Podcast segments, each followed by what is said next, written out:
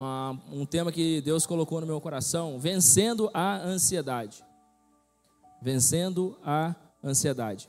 Eu não vou perguntar aqui, porque se eu perguntar, todo mundo vai levantar a mão, até eu vou ter que levantar o pé aqui. Eu tenho certeza que cada um de vocês que estão aqui essa noite, só se for uma pessoa fleumática, igual a minha esposa, que o mundo pode estar caindo, né, Justo? O Justo é fleumático também. Pode estar caindo o mundo, que está tudo bem para ele. Não, deixa acontecer, vai dar tudo certo. Vai dar tudo certo. O fleumático, a palavra do fleumático é essa, vai dar tudo certo. Mas a ansiedade, ela é algo que tem é, tomado o nosso coração nesses dias. Se você não sabe, o Brasil é o país que consta a maior população de pessoas ansiosas. Alguém sabia disso? Que o Brasil é o país mais ansioso eu fiz um estudo na Organização Mundial da Saúde, ele aponta o nosso país com o maior índice de pessoas que tomam remédio, pessoas é, que sofrem de ansiedade.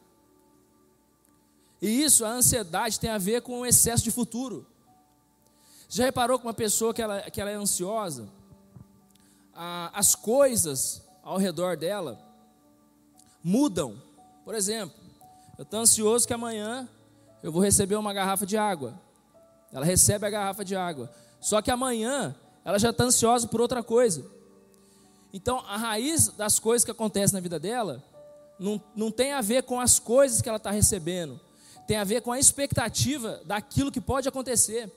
E normalmente, uma pessoa que ela é ansiosa, ela sempre sofre por antecipação. Eu lembro aqui no dia que a Fernanda ministrou e ela falou de um estudo de que 3%, 97% daquilo que uma pessoa ela decreta sobre a vida dela, exemplo, ela está trabalhando, ela fez alguma coisa de errado lá na empresa dela, ela na mente dela, ela já pensa que ela vai ser mandada embora, ela pensa que vai dar tudo errado, a pessoa compra um carro novo, ela acha que vai bater o carro, é uma pessoa ansiosa. É uma pessoa que sempre vive ansiosa. Uma pessoa ansiosa, ela não consegue desfrutar daquilo que Deus tem feito sobre a vida dela, porque ela não consegue celebrar. Uma pessoa ansiosa, ela, ela, ela não consegue enxergar o cuidado de Deus sobre a vida dela, porque Deus proveu o alimento, Deus proveu o pão, Deus provê tudo. E amanhã ela continua ansiosa de novo. Ela está preocupada com a conta da luz. Ela falou: Nossa, já pagou uma, daqui a pouco está vindo outra. Mas é claro, as contas sempre virão. Amém, queridos? Então a ansiedade tem tomado conta do nosso coração. A ansiedade é algo que tem dominado a nossa mente. A ansiedade faz pessoas tomarem decisões fora do tempo. Teve uma vez que um jovem chegou aqui há uns cinco anos e falou assim: Eu quero casar. Aí todo mundo, todo mundo, conhecia a história dele, a história dele, falou assim: espera mais um pouco. Não, varão, porque estou querendo casar, já avistei a terra prometida, já vi que manda leite e mel, está tudo bem, eu vou lá. Se passaram-se quatro anos, e o resultado? Ele está divorciado, está perdido. Então a ansiedade faz que eu e você tome decisões fora do tempo, e eu aprendi uma coisa: que tudo aquilo que nasce fora do tempo, ele é prematuro. Tudo que nasce fora do tempo, ele é prematuro. Mas você deve estar me perguntando, Lucas, maravilha, você está falando um problema grande aqui do, do, do nosso país. E como que eu venço isso? Você vence na palavra. Você vence nas escrituras. Jesus, lá em João capítulo 14, coloca para mim. João, capítulo 14, a partir do verso 1. João capítulo 14, verso 1 vai dizendo assim: Não se perturbe o coração de vocês, creiam em Deus e também em mim. Na casa de meus pais há muitas moradas. Em outras versões diz aposentos. Se não fosse assim, eu não teria dito: vou lhe preparar um lugar. E se eu lhe preparares um lugar, voltarei e os levarei para mim, para que vocês estejam onde eu estiver. Vocês conhecem o caminho para onde vou? Disse-lhe Tomé: Senhor, nós não sabemos para onde vais. Como então poderemos saber qual o caminho? Jesus respondeu: Eu sou o caminho, eu sou a verdade e eu sou a vida. Ninguém vem ao Pai a não ser por mim. Meus amados, esse texto aqui, Jesus estava dizendo, estava meio que se despedindo dos discípulos, e dizendo que na casa do seu pai há muitas moradas, que ele estaria preparando um lugar.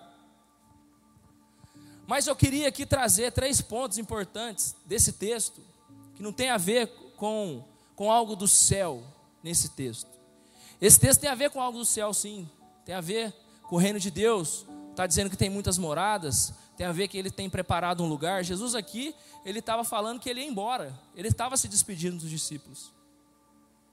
Mas você sabe que isso, essa fala de Tomé aqui, tem muito a ver com a nossa vida.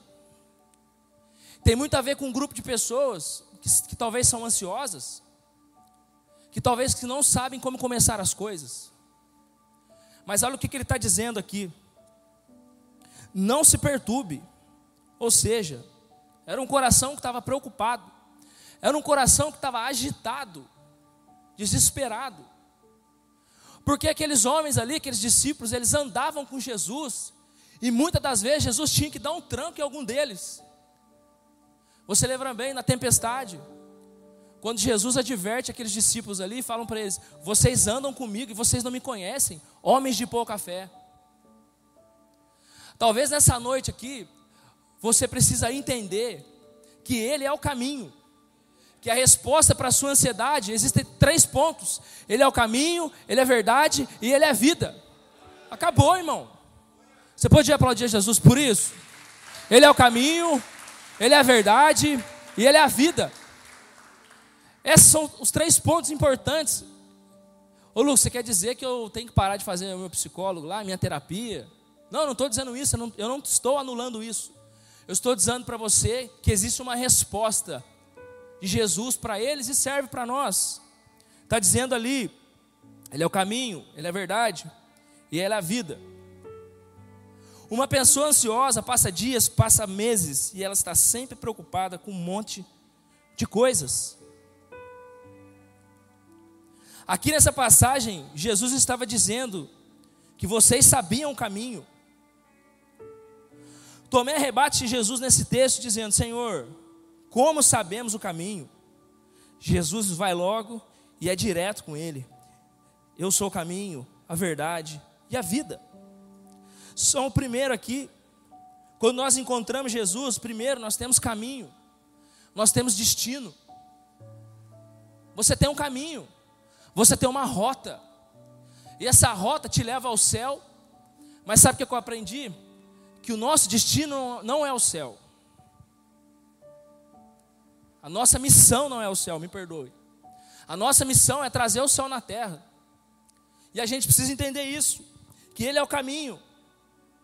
Hoje existem pessoas que não sabem começar nada. Pessoas talvez que teve um relacionamento conturbado. Você pode fazer um estudo que 80% das pessoas que se perdem na vida são frutos de relacionamentos frustrados. Por isso, quando você vê nós ministrarmos aqui sobre relacionamento, o apóstolo falou sobre isso aqui muitas vezes também. É isso. As pessoas não sabem como recomeçar. Eu quero dizer para alguém que nessa noite que o seu caminho começa em Jesus. Ô meu amado, você pode ter perdido a rota. Você pode ter perdido o sentido da sua vida. Porque existem situações que podem te colocar em situações que você olha para a sua vida e você fala assim: Poxa vida, mas está sem sentido isso aqui, cara. Pô, mas está sem graça isso aqui. Eu não tenho mais alegria. O seu caminho começa nele. Comece em Jesus. Começar em Jesus significa deixar coisas para trás.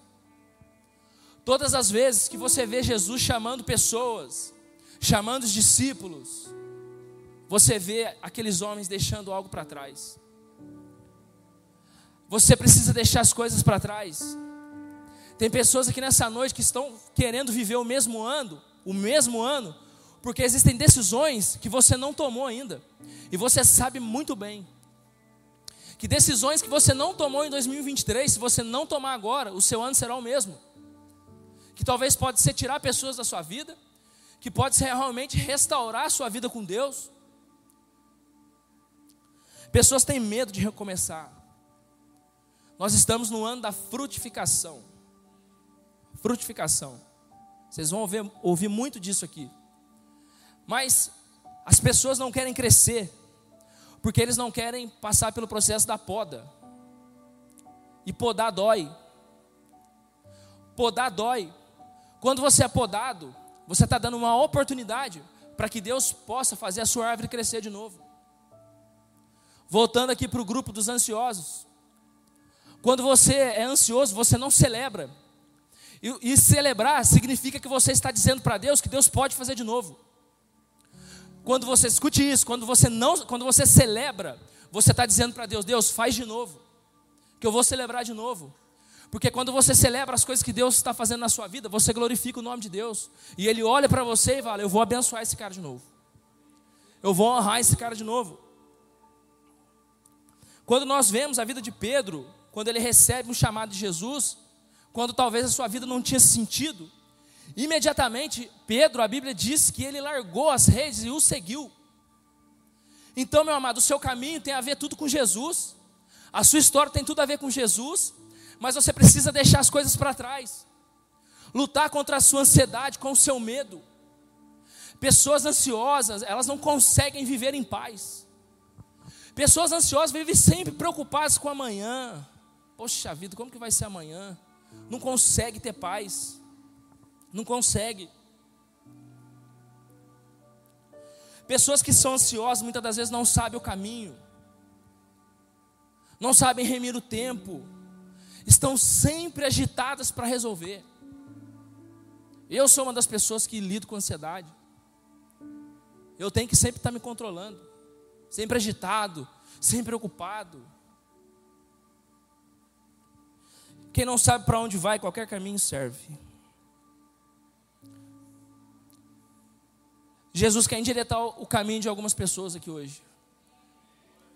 Jesus ele quer colocar pessoas aqui na rota, na rota do seu propósito. Sabe por quê? Porque o propósito é bíblico, o propósito é eterno. O propósito é uma das coisas mais lindas que um ser humano pode fazer. Porque você, se você nasceu e você acha que você nasceu para fazer algo, você está enganado. Porque quando você pensa que você nasceu para fazer, você pode fazer qualquer coisa que dá resultado. Mas quando você entende que você nasceu para cumprir, você vai diante do seu propósito, daquilo que Deus tem para fazer na sua vida. Então você foi chamado para cumprir, você não foi chamado para fazer.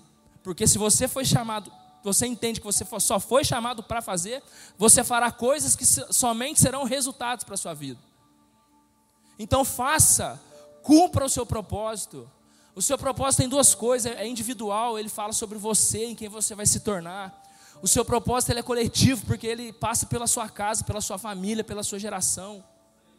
Então, deixa Jesus acalmar o seu coração hoje. E talvez você perdeu a visão. Talvez você está que nem aquele cego, que de repente ele perdeu a visão e ele clamava por Jesus, e Jesus chega num cego em outra passagem e diz: O que queres que eu te faça? Talvez aquele cego pensando: Poxa, o que queres que você me faça? Eu não enxergo e você vem me perguntar para mim o que queres que eu te faça. Não, Jesus queria entender o que ele realmente queria. Jesus queria entender realmente o que ele precisava naquele momento. Talvez a prioridade daquele cego não era ver. Jesus ele sabe quais são as nossas prioridades. Ele sabe qual é o caminho, ele sabe, mas você precisa ter maturidade de recalcular sua rota, tomar as decisões certas, acalmar o seu coração e entregar, porque a Bíblia diz que nós devemos lançar a nossa ansiedade. Lança a sua ansiedade em Deus. No Brasil existem o maior número de farmácias. É o quarto país do mundo que tem mais farmácias. Está entre as dez do mundo inteiro. Pessoas que tomam remédio, pessoas que são viciadas em remédio, pessoas que não conseguem dormir. Jesus tem a resposta para mim e para você. Ele é o caminho, Ele é a verdade, Ele é a vida. É isso. Jesus quer endireitar caminho de pessoas aqui. Isaías 45, versículo 2 diz assim: E eu irei adiante de você, aplanarei montes, derrubarei portas de ferro e romperei trancas de ferro. Darei a vocês tesouro das trevas, riquezas armazenadas em lugares secretos. Em outras versões diz locais secretos, para que você saiba que eu sou o Senhor, o Deus de Israel, que convoco você pelo teu nome. Em outras versões fala de caminhos tortuosos. Em outras versões fala que ele endireitará os seus caminhos. Ele quer endireitar o seu caminho. Ele quer colocar você na rota. Segundo, ele é a verdade. Ele falou para Tomé: Tomé, eu sou o caminho e eu sou a verdade. O que, que é a verdade? É a verdade. Ele é a verdade, nele não tem engano. Nele nós podemos confiar plenamente. Ele é o Espírito da verdade. O que tem a ver com verdade é tudo que está escrito na Sua palavra. E para seguir um novo caminho, nós devemos andar na verdade, na transparência. João 8,32 diz: Conhecereis a verdade, e a verdade vos libertará. Terceiro, ele é a vida. O que, que ele está dizendo para os discípulos? Eu sou a vida. Você vai encontrar alimento em mim. Você vai encontrar resposta em mim. Hoje, as pessoas estão tirando sua própria vida. Hoje, qualquer motivo é depressão, ah, eu estou me sentindo sozinho, eu estou me sentindo triste. As pessoas acham que vão resolver tirando a sua própria vida, mas a única morte que teve solução na Bíblia está em Jesus. Ele morreu e no terceiro dia ele ressuscitou. Então a única morte que teve solução para mim para a sua vida se chama Jesus. E ele pode fazer o um milagre na sua vida. Ele pode fazer. Ele é a vida. Isaías capítulo 1, verso 19 diz: Se vocês estiverem dispostos e obedecer, vocês comerão os melhores frutos dessa terra. Ele tem o melhor para nós. Se tem vida, eu quero dizer que tem liberdade, tem alegria. Tem alegria. Jesus estava dizendo lá em Mateus, no capítulo 6, onde os próprios discípulos estavam preocupados. Mateus capítulo 6, verso 25, não precisa colocar. Eles estavam preocupados com o que comer, com o que vestir. Mas Jesus estava falando para eles: olha, eu visto os lírios do campo, eu cuido das aves, eu cuido disso, eu cuido daquilo. Ou seja, ele estava dizendo: vocês são muito mais importantes do que isso, e vocês estão preocupados, vocês estão andando comigo, vocês estão dia a dia comigo, e vocês ainda têm dúvida daquilo que eu posso fazer na sua vida. E muitas das vezes nós estamos dentro da igreja e nós estamos duvidando daquilo que Deus pode fazer. Nós estamos aqui ouvindo palavras poderosas, as pessoas têm vindo aqui, têm ministrado palavras proféticas para nós e a gente está aqui. Será mesmo? Será que isso pode acontecer na minha vida? Será que isso pode acontecer? Voltando aqui para a ansiedade. As pessoas não conseguem ter paz. Elas não conseguem chegar em casa e, e respirar, e descansar, e relaxar. Preocupado, ansioso com o que vai comer. Não consegue ter um tempo de paz com os filhos. Está sempre preocupado, está sempre ansioso. O Brasil lidera um ranking mundial alarmante de mais de um país mais ansioso do mundo cerca de 18,6 milhões de brasileiros, ou seja, 9,3% da população convive com o transtorno de ansiedade, segundo a Organização Mundial da Saúde. As pessoas estão aprisionadas. As pessoas estão deixando de viver o melhor dessa terra porque a ansiedade dominou. A ansiedade está tomando a ansiedade também pode afetar a sua saúde física e mental. pode gerar doenças como gastrite, úlceras, colites, hipertensão, alergias. São alguns exemplos. Você sabe que existem situações da minha vida e da sua vida que a gente tem que parar e falar aqui, Senhor, entra nessa luta aqui. Senhor, entra lá na minha família, lá, entra naquele, naquela pessoa lá que se perdeu. Sabe por quê? que existiu um momento que a Bíblia diz em Salmos capítulo 46 que Deus estava dizendo: Aquietai-vos e saber que eu sou Deus. Em outras versões estava dizendo: Parem de lutar, eu vou resolver essa bronca. O nosso maior problema é, é querer entrar em brigas, em lutas que Deus não nos deu o aval para entrar. E Ele quer resolver. Pessoas ansiosas vivem preocupadas com diversas coisas. As pessoas deveriam ser ansiosas para descobrir quem elas realmente são. Porque pessoas que descobrem quem elas são, elas sofrem menos. Você sabe que quando você descobrir quem você é de verdade, isso não tem a ver com aquilo que você faz, tem a ver com aquilo que você é. E você é filho de Deus. A Bíblia diz: todos que receberam deram o direito de ser chamados filhos de Deus. Mas também tem a ver com aquilo que você foi chamado para ser. Tem aquilo que Deus tem para fazer na sua vida. E muitas das vezes as pessoas não vão enxergar isso em você. As pessoas não vão, não vão enxergar aquilo que você é, ou aquilo que, você, que Deus separou você para ser. Eu lembro, como se fosse ontem, a gente estava aqui no culto de jovem, tudo lindo. Na época a gente usava um blazer, no culto de jovem a gente usava um blazer. Estamos aqui dando risada e tal, e eu animado com aquele terno, com uma Bíblia e com o adesivinho da Bíblia, com o adesivinho dos jovens lá na, na minha Bíblia. Aí eu cheguei ali, lembro até hoje, onde os meninos estão ali no PC, cumprimentando a galera e tal. Um irmão olhou para mim e falou assim, olhou de cima embaixo para mim e disse assim: "Irmão, vai devagar". Eu falei: "Como assim?". "Não, você está muito você está muito assim já, você chegou agora. Você chegou ontem. Vai devagar. Já tem uma galera aí, já. Já tá, a galera já está fazendo, calma. Eu juro que aquilo entrou no meu coração e eu fiquei triste, cara. Eu fiquei triste porque eu estava tão animado com a igreja, com, com tudo. Em 2014, isso está muito lindo. Eu saí daqui triste, cara. Eu falei, ah, quer saber, eu vou parar, eu não vou mais na igreja, não, eu vou para outro lugar. Talvez as pessoas vão me receber melhor. Só que eu entendi que se aquela pessoa estava me olhando, estava se incomodando comigo, talvez as pessoas se incomodem com aquilo que você tem, talvez com aquilo que você é, não é sobre dinheiro, é aquilo que você é. Por isso que você não pode dar ouvido para aquilo que as pessoas falam ou pensam de você, porque Deus sabe quem realmente você é.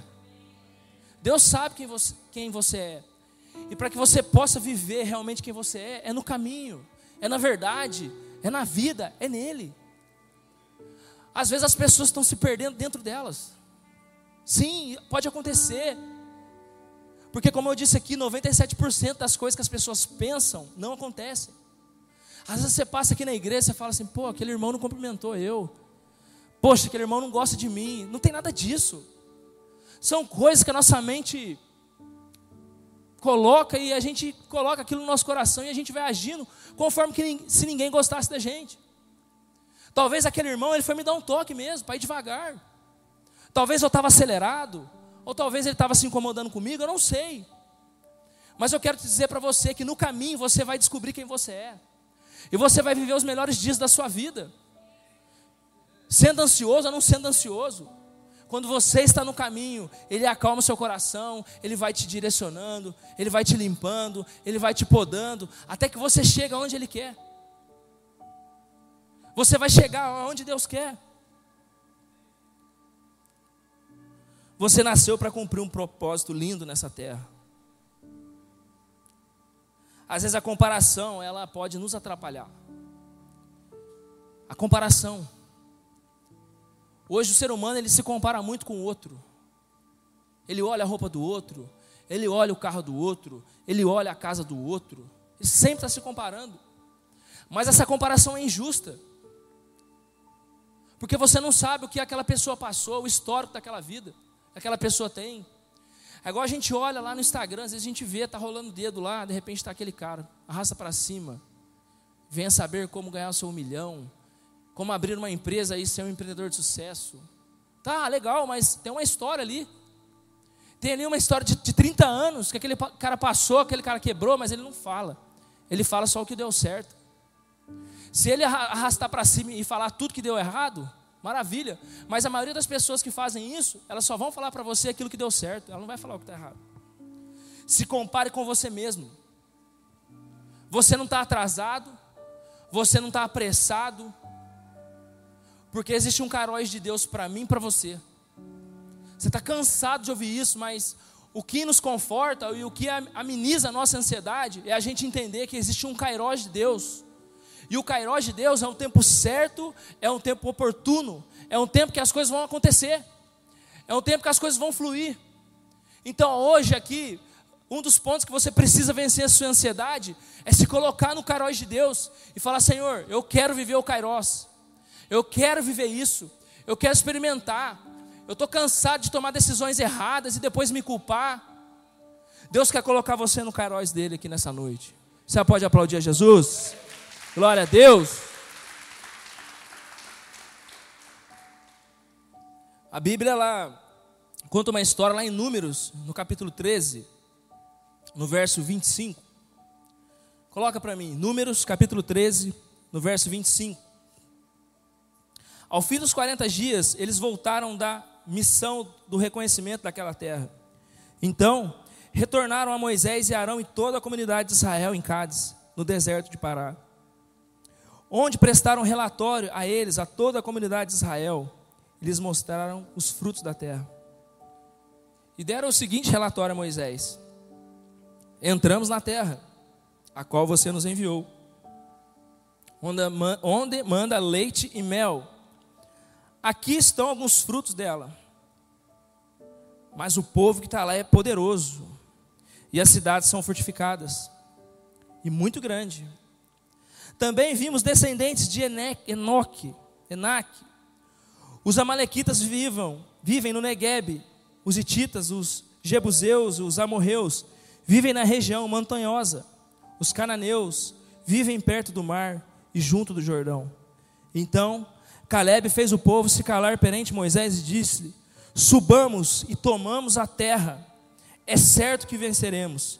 Mas os homens tinham ido e disseram: não podemos atacar aquele povo. Ele é mais forte do que nós. E espalharam entre eles israelitas um relatório negativo e disseram naquela terra: A terra para a qual fomos na missão de reconhecimento devora o que nela vivem. Todos os que vimos são de grande estatura. Vimos também os gigantes descendentes de Anak, diante de quem parecíamos gafanhotos, a nós, a eles. Isso aqui é uma comparação. Isso aqui eles estavam dizendo: olha, esses caras são grandes, nós somos pequenos, nós somos inferiores. Você sabe que tem gente que sofre com um complexo de inferioridade, que sempre se sentem pequenas, que sempre o do outro é melhor, que sempre aquilo que o outro tem é melhor. Vença isso, amado. Você não é maior, você não é menor do que ninguém. A comparação é válida quando alguém se inspira a melhorar, a crescer. Se você se compara com você mesmo, se você se compara com uma pessoa que ela está uns passos na sua frente, isso é válido, porque isso te inspira. Mas cuidado, porque aquilo que é seu é seu. O seu propósito pode ser diferente do outro que está do seu lado. Mas isso não quer dizer que o propósito dele seja maior ou o seu seja menor. Não, Deus tem um propósito lindo e único para você. É seu. E o seu propósito só cabe você nele. O seu propósito tem a ver com a sua identidade. O seu propósito tem, um, tem, as, tem as decisões que você decide tomar. O seu propósito tem a ver com os caminhos que você decide. Tudo tem a ver com propósito, mas passa pelas suas decisões tem a ver com a sua identidade. Importante você saber quem você é, mas também quem você não é. Não queira quem, não queira ser quem você não é. Você não pode ser quem você não é. Mas você não pode deixar de ser quem realmente você é para agradar os outros. Sabe qual é o maior perigo? Eu querer viver o seu propósito. Sabe por quê? Na Bíblia conta a história do filho de Davi, o terceiro filho de Davi. Você conhece essa história? Fala de Absalão. Absalão era, era filho do rei, Absalão não era rei. Só que deu uns cinco minutos nesse cara e de repente ele queria tomar o reinado do seu pai. Aí está o perigo. Aí está o meu perigo e o seu perigo a viver aquilo que Deus não nos chamou, a ser quem nós não somos. Absalão se une com algumas pessoas e eles tramam para derrubar o reinado de Davi. Pô, pensa, o seu filho querer roubar o seu lugar, querer destruir o seu reinado, aí está o maior perigo de ser quem você não é. Mas também não deixe as pessoas retular quem você é. Não seja refém daquilo que as pessoas falam sobre você ou pensam sobre você. Porque o que as pessoas pensam sobre você não é um problema seu. Seja você mesmo. Deixa Deus trabalhar em você e através de você. Porque quando Samuel chega dentro da casa de Jessé, ninguém dos seus irmãos dão falta dele. Ele vai lá na casa de Davi, ele vai na casa de Davi, vai na casa de Jessé, passa todos os filhos, e ele está lá. Ninguém imaginava que seria o menor. Não importa, meu amado, se você perdeu o caminho, não importa as pessoas que deixaram você, não importa o que está acontecendo hoje na sua vida, Deus está te dando a oportunidade de recalcular a rota, e Ele está dizendo: Eu sou o caminho, eu sou a verdade e eu sou a vida. Aqui é a resposta para mim e para você. Essa é a resposta. Não deixe a ansiedade, a comparação parar você. Existem pessoas dizendo: Olha a minha idade, olha onde eu estou. Existem pessoas da minha idade, já, já são casadas, já têm filhos. Pessoas que já têm um emprego e eu não tenho.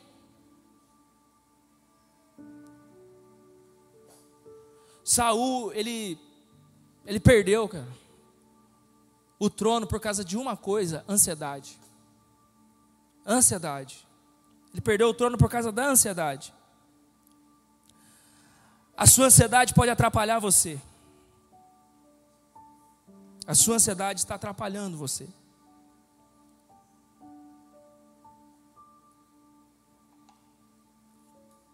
A precipitação, a aceleração de querer resolver as coisas. Não. As pessoas na pressão, elas abandonam o Evangelho. As pessoas nas, nas pressões terminam casamentos, terminam amizades, deixam empregos, deixam lugares, saiam de igrejas, saiam de igrejas, pessoas que estão perdidas. O meu amado, você pode ter se perdido, mas Ele quer te encontrar nessa noite e mudar a sua história. Sabe por quê? Porque não tem a ver com, a, com o que você começa, da forma que você começa. Porque a Bíblia diz que é melhor o fim das coisas do que o início delas. Você pode ter começado mal, você pode ter tomado decisões erradas, você pode ter feito alianças erradas, você pode ter se envolvido com pessoas erradas, mas a partir do momento que você chega aqui, tem uma nova história pronta para você. Tem uma história nova para você. Tem um novo tempo para você. Lá em João, no capítulo 4, tem essa história dessa mulher. E eu já estou caminhando para o fim aqui. A mulher de Samaria. Jesus aparece para ela e muda toda a história daquela mulher. Uma mulher que se envolveu com vários, com vários homens, e Jesus fala para ela que nenhum daqueles homens era o seu marido. E aquela mulher lá olha para Jesus e diz: Olha, verdadeiramente você é profeta. Porque Jesus conhece tudo aquilo que eu e você estamos vivendo ou aquilo que nós já vivemos lá atrás. Ele já conhece. Só que Jesus ele libera uma palavra para aquela mulher. No, cap, no versículo 7, aquela mulher, ela disse para Jesus: Me dá um pouco de água. João capítulo 4, versículo 7. Nisso veio uma mulher samaritana tirar água e disse-lhe a Jesus: Dê-me um pouco dessa água. Versículo 8. Os seus discípulos tinham ido à cidade comprar comida. A mulher samaritana lhe perguntou: Como o Senhor, sendo judeu, pede a mim, uma samaritana, água para beber? Os judeus não se davam bem com os samaritanos.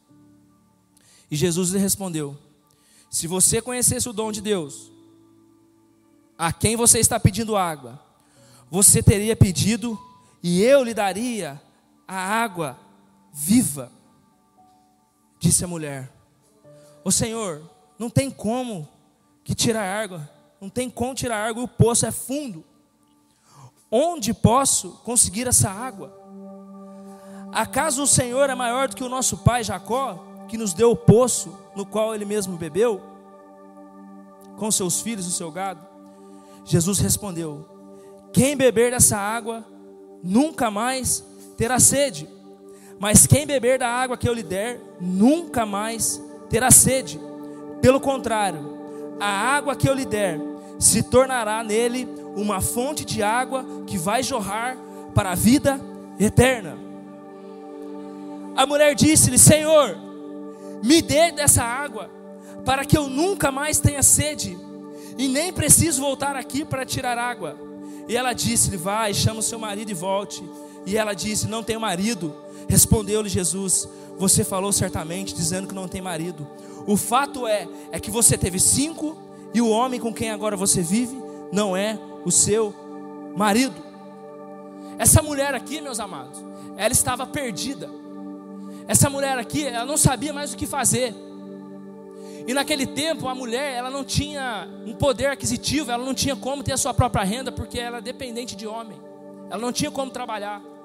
Só que essa mulher, ela teve um encontro com Jesus. Jesus estava mostrando para ela: bebe da minha água. Não bebe da água que está lá fora.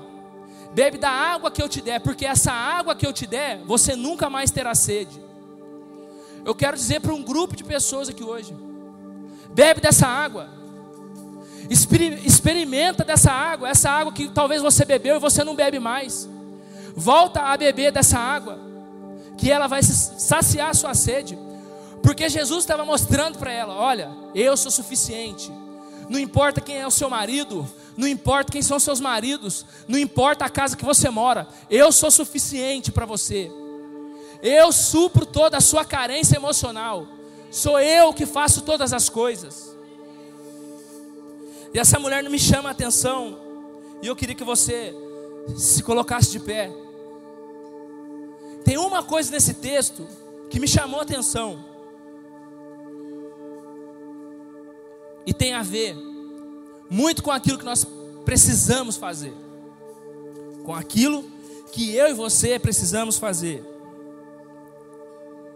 Escute.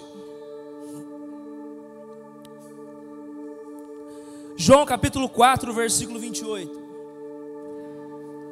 Essa mulher quer ensinar algo para alguém aqui hoje. João capítulo 4, versículo 28. A Bíblia diz o seguinte, em João capítulo 24, versículo 28.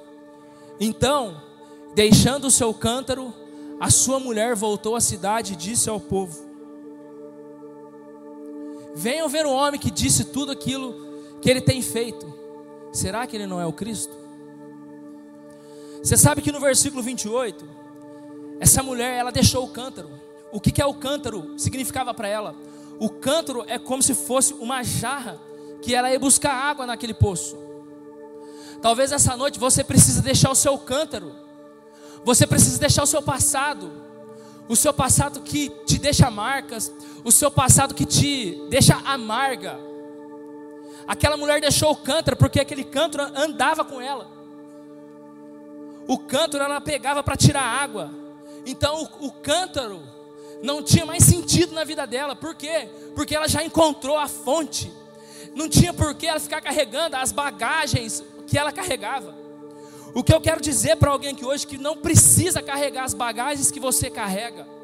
Deixa o seu cântaro nessa noite, porque a verdadeira fonte é Cristo, e essa água ela está disponível aqui hoje para saciar toda a sua sede. Deixa seu cântaro, deixa o seu passado, e nós vamos cantar uma canção aqui. E se você precisa deixar o seu cântaro, já deixa o seu cântaro e comece a celebrar, porque através de você, assim como essa mulher salvou todas as pessoas ali, assim será na sua vida, assim será na sua casa, através de você. Então nessa noite, quebre o seu cântaro, deixe o seu cântaro para trás.